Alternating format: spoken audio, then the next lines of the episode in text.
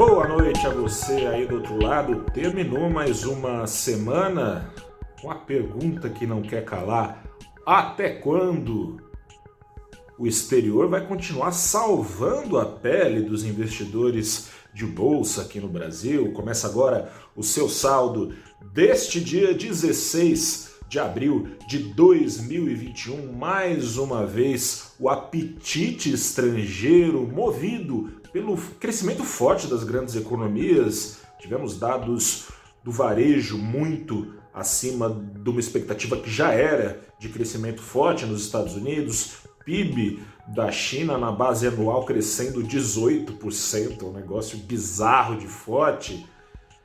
Esse apetite é o que tem é, movido é, a Bolsa Brasileira, esse apetite estrangeiro de olho nesses números que trazem coragem, que trazem apetite pelos riscos das bolsas emergentes descontadas ao longo da crise. A bolsa brasileira, dentre as principais emergentes, foi a que mais foi descontada e tem sido beneficiada então por esse movimento otimista lá fora, em grande parte ações de exportadoras de commodity tem sido a principal sustentação do Ibovespa, que na semana acumulou ganhos de quase 3%, 2,9% de ganhos. O dólar, por sua vez, Caiu o preço do dólar, a moeda brasileira se valorizou ao longo da semana, preço do dólar caindo nessa sexta-feira 0,7% ao longo da semana,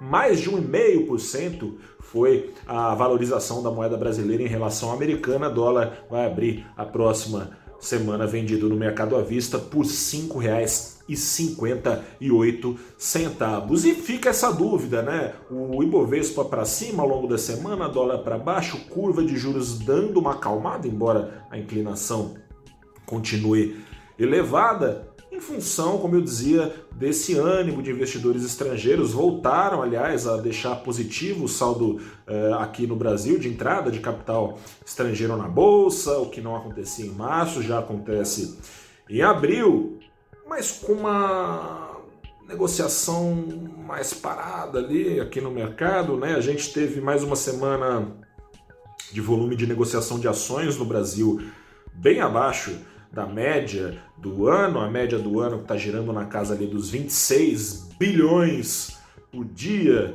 de ações negociadas, ficou ali na casa dos 20 na semana, hoje, por exemplo, na casa de 20, hoje estou gravando esse vídeo na sexta-feira, caso você esteja vendo no fim de semana, o Ibovespa uh, girando na casa dos 21 bilhões de reais, um volume 17% abaixo uh, da média anual, porque afinal de contas o Brasil não inspira um cenário para grandes ímpetos, né? A gente, bom, enfim, né? São tantos problemas que eles e eles são tão graves que eles acabam se sobrepondo ao maior de todos os problemas, o problema de fundo que é a pandemia a vacinação a conta-gotas. A gente tem os riscos políticos elevados, já não é de hoje, é bem verdade. Parece que a eleição de 2014 ainda não acabou, depois veio a de 2018 no, na esteira da polarização, tudo muito polarizado, não é diferente é, no dia a dia do Congresso, no dia a dia do governo federal, a gente tem o risco político também na percepção do mercado com a liberação do ex-presidente Lula, Lula livre para disputar as eleições de 2022, o mercado antevendo um cenário ainda mais polarizado, temendo é, Lula por não saber que Lula vai ser, se for o Lula 1 do primeiro governo, o mercado até que topa, viu? Se for o Lula 2, ou então uma versão mais parecida com aquela de 89 que não ganhou as eleições, ou então com a, a, gestão econômica semelhante à da presidente Dilma, o mercado já não gosta tanto. É, mas não é só o Lula que incomoda, o mercado também está aliás, com uma, enfim, conversando com gestores, analistas, mantendo contato aqui diariamente com eles, economistas-chefes de banco. A aversão ao presidente Bolsonaro é crescente também, a popularidade dele vem caindo é, em várias camadas no mercado não é diferente, e teme-se que diante de um adversário eleitoral tão poderoso quanto Lula, a gente vê as, campanhas, as pesquisas né, eleitorais Lula e Bolsonaro hoje disputando cabeça a cabeça a preferência é, dos brasileiros, ainda que pese contra eles uma rejeição também elevada. Diante de um candidato tão poderoso, Bolsonaro pode radicalizar ainda mais. A gente tem o risco fiscal. O presidente Bolsonaro não se decide entre romper o teto de gastos, como está sendo proposto pela sua base aliada no texto que foi aprovado do orçamento, ou romper o teto de gastos, ou não romper o teto de gastos e romper com a sua base aliada, que pode lhe retirar apoio na CPI da Covid-19, ou seja, o presidente não criaria base legal para o próprio impeachment, respeitando a lei de responsabilidade fiscal, mas sabe-se lá se essa base legal não vai ser encontrada é, nessa CPI da Covid, que tem, é, afinal de contas, 4 mil mortes ao dia na conta do presidente, que demorou para ir atrás de vacina, é, só nesse ano e há muita pressão, na base de muita pressão dessa base aliada, aliás, do Centrão decidiu encampar ali alguma campanha por vacinação tímida e coisa e tal. No ano passado recusou, é, tivemos casos, e é o caso motivador da CPI, dos brasileiros morrendo por falta de oxigênio em Amazonas, é, situação que, aliás, repetiu em alguns estados, com fila nas UTIs, aqui em São Paulo, inclusive, estado mais mais rico do Brasil, em Franco da Rocha, especialmente na Grande São Paulo, tivemos uma fila uh, nas UTIs com pessoas morrendo sem ar nas UTIs. Enfim, a situação é complicada. E tá com cheirinho aí de crise institucional para complicar ainda mais a situação. A gente tem, bom, primeiro teve o STF que foi quem deu a largada nessa CPI, não estava bastando o morticínio para o Senado aceitar é, abrir essa CPI, o, o Senado, o STF falou não, tem que abrir sim, abriu, foi marcado para começar a instalação da comissão parlamentar de inquérito no dia 22, aliás, até dia 22, o mesmo dia 22, para Bolsonaro se decidir o que é, sobre o que faz no orçamento, essas coisas se interligando até na data, né? É, enfim, foi o STF, Bolsonaro reclamou, STF que liberou Lula, também agora pediu para o Arthur Lira, é, que é presidente da Câmara, explicar, tem cinco dias a partir é, do pedido feito ontem à noite pela ministra Carmen Lúcia, para explicar como é que pode ele estar tá sentado em cima de uma pilha de mais de 100 pedidos de processo de impeachment com Bolsonaro balançando as perninhas sem fazer nada, assim como, é bom lembrar, fazia também agora mais claramente na oposição, mas fazia também o presidente da Câmara, Rodrigo Maia, antecessor de Arthur Lira, que ficou lá de braços cruzados sem analisar processo algum, ele tem que explicar. Agora, enfim, presidente Bolsonaro tá ficando mais difícil para ele manter guardado no armário o seu sentimento de viuvez em relação à ditadura militar. Ele na semana voltou a elogiar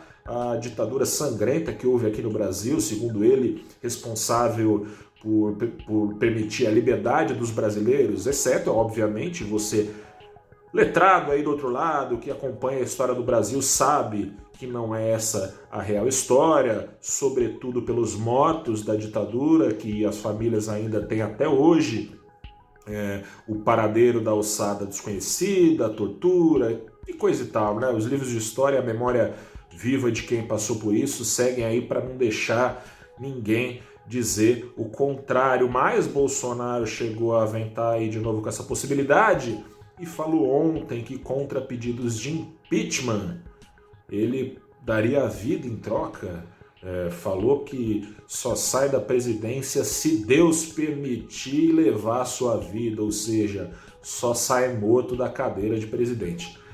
Situação complicada, fica aí a dúvida de até quando o exterior vai permitir números satisfatórios para os investidores locais, como tem permitido no saldo dos pregões. Nessa semana, mais ganhos na bolsa, valorização do real, vamos ver até quando se segura. Para completar, tem ainda o fantasma da interferência política nas estatais brasileiras, especialmente na Petrobras, general Silvio Luna foi confirmado no finalzinho dessa tarde como novo presidente da Petrobras. Te convido a acompanhar o abrindo os trabalhos dessa segunda-feira às oito e meia da manhã, como sempre. Sempre segunda-feira, sempre oito e meia da manhã, sempre no canal do Valor Invest, sempre comigo, mais ou menos. Dessa vez quem vai estar lá é a Verusca Gueking, vou tirar duas semaninhas de folga do noticiário, volta no dia 3. Enquanto isso, por duas semanas, você vai continuar com a Verusca Gueking, que vai tratar desse momento